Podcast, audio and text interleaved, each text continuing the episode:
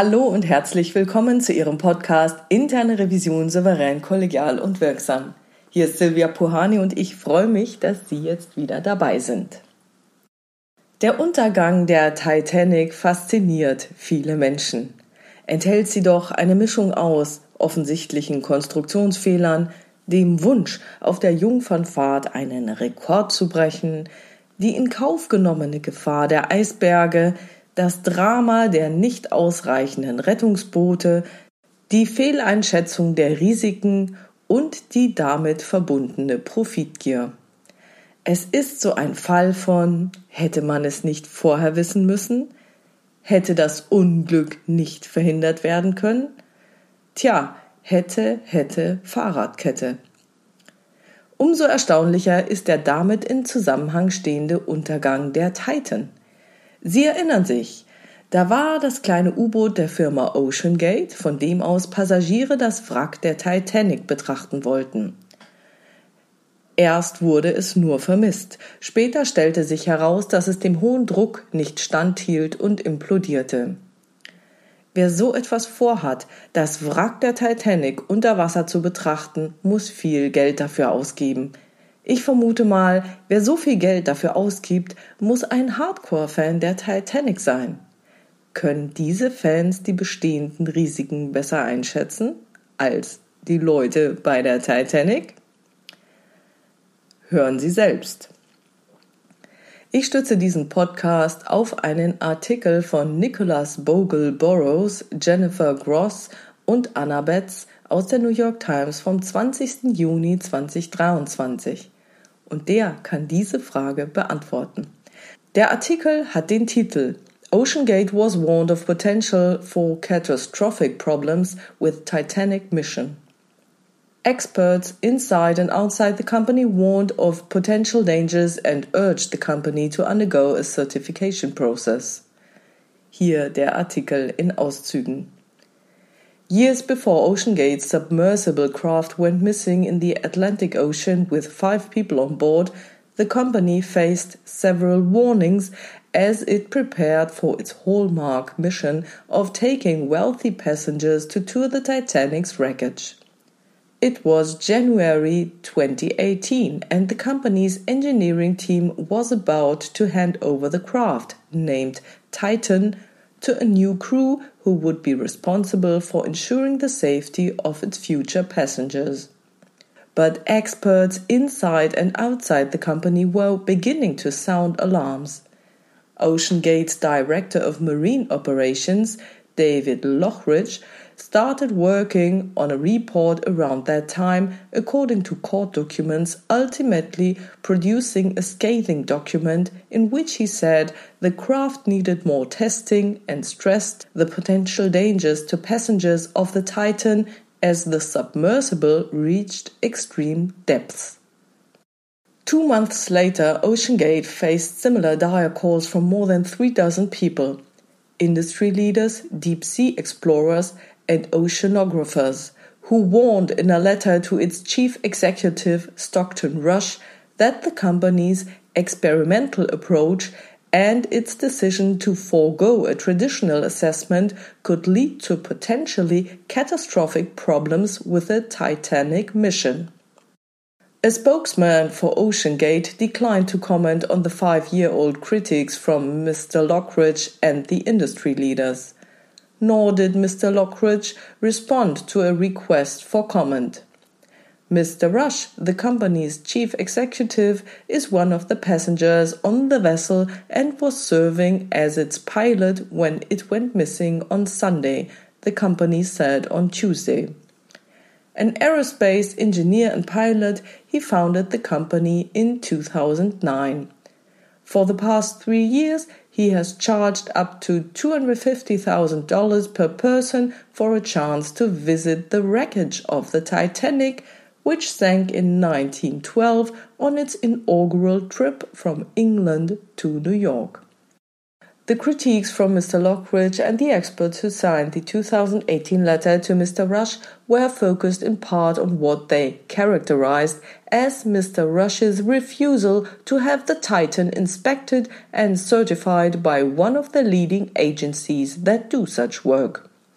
Mr. Lockridge reported in court records that he had urged the company to do so, but that he had been told that OceanGate was unwilling to pay for such an assessment.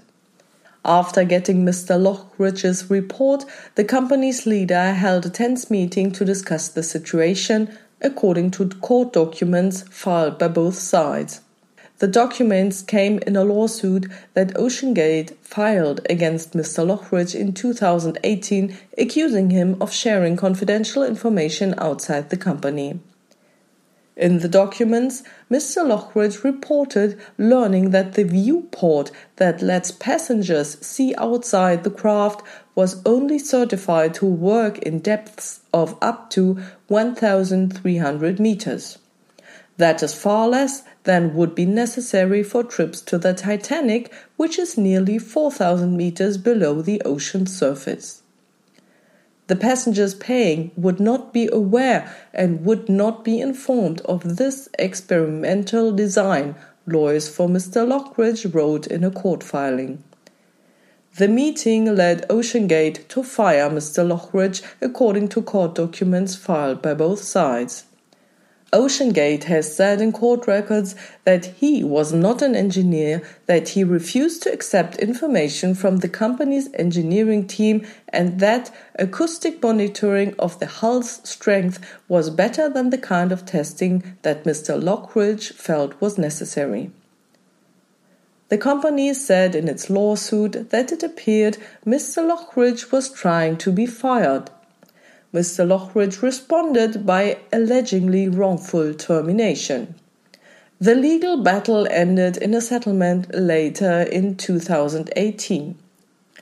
The separate warnings that OceanGate received that same year came from 38 experts in the submersible craft industry, all of whom were members of the Manned Underwater Vehicles Committee of the Marine Technology Society a 60 year old industry group that promotes, studies, and teaches the public about ocean technology.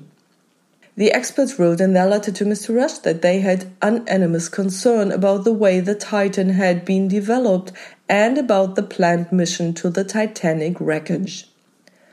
The letter said that OceanGate's marketing of the Titan had been at minimum misleading because it claimed that the submersible would meet or exceed the safety standards of a risk assessment company known as DNV, even though the company had no plans to have the craft formally certified by the agency. Their plan of not following classification guidelines was considered very risky, Will Conan, the chairman of the committee, said in an interview on Tuesday. The industry leaders said in their letter that OceanGate should at minimum test its prototypes under the watch of DNV or another leading certification company. While this may demand additional time and expense, the signatories wrote, it is our unanimous view that this validation process by a third party is a critical component in the safeguards that protect all submersible occupants. Mr. Conan said that Mr. Rush called him after reading the letter and told him that industry standards were stifling innovation. In an unsigned 2019 blog post titled, Why Isn't Titan Classed? the company made similar arguments. OceanGate said in the post that because its Titan craft was so innovative, it could take years to get it certified by the usual assessment agencies. Bringing an outside entity up to speed on every innovation before it is put into real world testing is an anathema to rapid innovation, the company wrote. Another signatory of the 2018 letter Bart Kemper said in an interview that OceanGate had avoided having to abide by certain US regulations by developing the vessel in international waters where Coast Guard rules did not apply. This letter was basically asking them to please do what the other submarines do, especially the passenger ones, said Mr. Kemper, a forensic engineer who works on submarine designs. Submersibles, unlike boats and other vessels, are largely unregulated, particularly when they operate in international waters, said Salvatore Mercogliano, an associate professor of maritime history at Campbell University, North Carolina. Because the Titan is loaded onto a Canadian ship and then dropped into the North Atlantic near the Titanic, he said, it does not need to register with a country, fly a flag, or follow rules that apply to many other vessels. It's kind of like a boat on the back of a trailer, Mr. Mercogliano said. The police will ensure the trailer meets the requirements to be on the road, but they really won't do a boat inspection.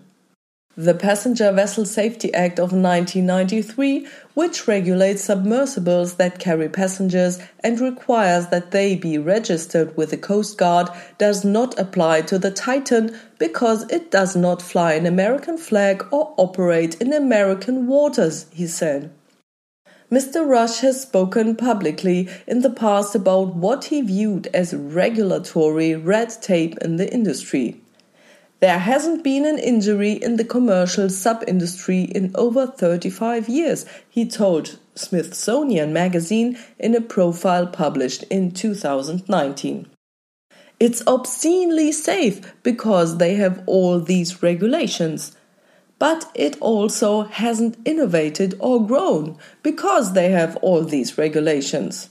In a CBS report last year, David Pogue, a former New York Times technology columnist, joined one of OceanGate's Titanic expeditions and said the paperwork that he signed before getting on board warned that the Titan was an experimental vessel that had not been approved or certified by any regulatory body and could result in physical injury, emotional trauma, or death.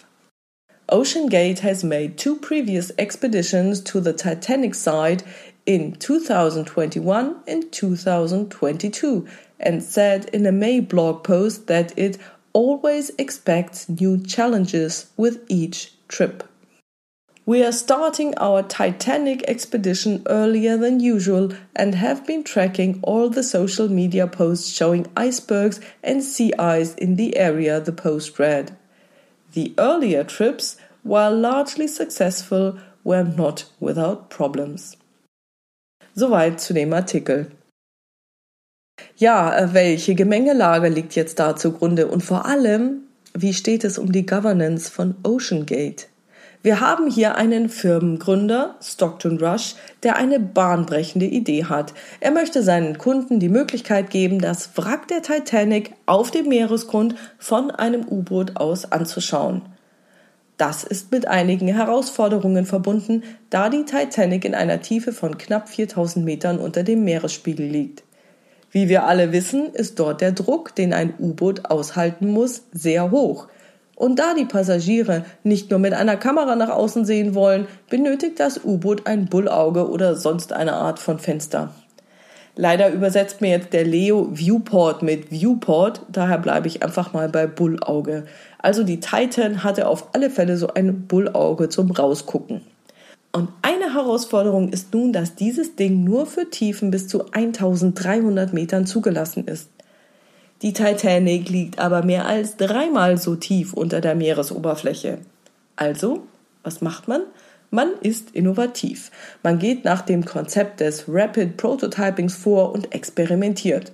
Soweit so gut. Das kann man machen. Nur gibt es nun noch die Schwierigkeit, dass es beim Tiefseetauchen viel Bürokratie und Regulatorik gibt. Befindet man sich nicht in internationalen Gewässern, dann muss man bestimmte Regularien erfüllen. Der Eigentümer erkennt zwar an, dass diese Regularien der Sicherheit von Leib und Leben der Menschen an Bord so eines U-Boots dienen, hält diese aber für überzogen. Außerdem würden eine gemäß Regularien erforderliche Zertifizierung seines U-Boots viel zu lange dauern. Da könnte ihn ja der Wettbewerb schon längst überholt haben. Das geht ja gar nicht. Aber auch das ist ja keine echte Herausforderung. So etwas ist leicht zu umgehen. Man nimmt das U-Boot einfach huckepack per Schiff mit und setzt es erst in internationalen Gewässern aus. Da kann man bekanntlich machen, was man will. Und die 38 Experten, die ihm einen Brief geschrieben haben und ihn gewarnt hatten, ach, das sind doch alles verbohrte Korinthenkacker, die keinen Mut haben und alles doppelt und fünffach absichern wollen. No risk, no fun. Kein Wunder, dass es in den letzten 35 Jahren zu keinen Personenschäden kam. Nun ja, also dieser Hinweis, dass man die Passagiere mit dem aktuellen Marketingprospekt in die Irre führen würde, der könnte später teuer werden. Man kann also behaupten, dass man vorhabe, das U-Boot noch zu zertifizieren, aber dass das noch andauern würde. Naja, und fürs Marketing ist das zwar etwas doof, aber wenn jetzt echte Titanic-Fans erstmal begeistert sind und man ihnen ein exklusives Erlebnis verkaufen will, dann kann man ja die Gefahr eines Tauchgangs in das Kleingedruckte des Vertrags aufnehmen. Kein Problem. Chaka. Ja, aber dann gibt es da noch so einen Mitarbeiter, der es gewagt hat, die Vorgehensweise intern zu kritisieren. So eine Frechheit. Der bringt ja nur Unruhe ins Team. Und ein Ingenieur ist er ja auch nicht. Hey, aber kein Problem. Der muss ja nicht unbedingt hier arbeiten. Der kann sich ja was anderes suchen. Dass er dann vor Gericht ging, also das ging ja gar nicht. Was fällt dem ein, firmeninterner auszuplaudern und uns schlecht zu machen? Er hat einfach nicht verstanden, dass wir hier innovativ unterwegs sind. Ja, das könnte die Perspektive des Eigentümers von OceanGate sein, des CEOs. Und ich gebe jetzt wirklich zu, ich war echt überrascht zu lesen, dass der Eigentümer selbst am Steuer saß. Also der CEO, der diese ganzen Entscheidungen getroffen hat, der saß selbst am Steuer, als das U-Boot implodierte. Anscheinend muss er also wirklich von der Sicherheit seines U-Boots überzeugt gewesen sein. Es kann also nicht aus reiner Profit ge gewesen sein, dass er auf die Zertifizierung seines Gefährts verzichtete. Er wollte seinen Kunden dieses Abenteuer ermöglichen. Und vielleicht ist es mit etwas Nervenkitzel noch spannender. Wer weiß. Ein Trost ist, dass es durch die Implosion schnell ging und nicht wie zunächst vermutet der Sauerstoff ausging. Aber was bedeutet so eine Gemengelage für die interne Revision? Wenn ein CEO von der Funktionsfähigkeit von etwas überzeugt ist, ist es wahnsinnig schwer, ihn auf mögliche Risiken hinzuweisen. Es ist sehr unwahrscheinlich, dass er für Änderungen sorgt. Wenn er der Meinung ist, dass seine Governance aus welchen Gründen auch immer ausreicht, dann wird es wirklich schwer. In diesem Fall hatte zunächst der Director of Marine Operations, also eine unternehmensinterne Person, die im eigenen Unternehmen gemäß Titel vermutlich eine hohe Position innehatte, ihn auf Sicherheitsmängel und mögliche Probleme hingewiesen. Der Mitarbeiter wollte aufgrund der extremen Tiefe des Titanic-Wracks weitere Tests durchgeführt haben. Der CEO ging darüber hinweg. Zwei Monate später meldeten sich dann 38 Tiefseeexperten und warnten den CEO vor seinem experimentellen Ansatz und vor einer potenziellen Katastrophe. Auch das überging der CEO. Immerhin passte er das Marketing und die Verträge an.